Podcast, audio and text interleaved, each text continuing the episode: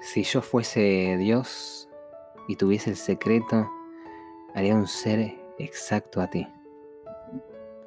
Lo probaría a la manera de los panaderos cuando prueban el pan, es decir, con la boca. Y si ese sabor fuese igual al tuyo, o sea, tu mismo olor y tu manera de sonreír y de guardar silencio y de estrechar mi mano estrictamente y de besarnos sin hacernos daño. De esto sí estoy segura. Pongo tanta atención cuando te beso.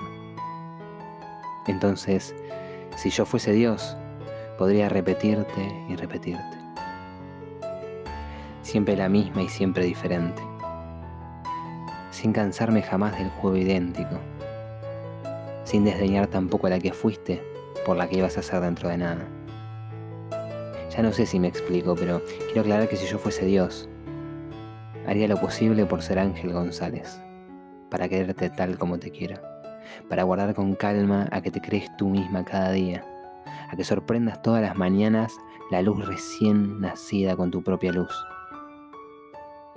y corras la cortina impalpable que separa el sueño de la vida, resucitándome con tu palabra, Lázaro, alegre, yo mojado todavía de sombras y pereza, sorprendido y absorto en la contemplación de todo aquello que, en unión de mí mismo, recuperas y salvas, mueves, dejas abandonado cuando callas.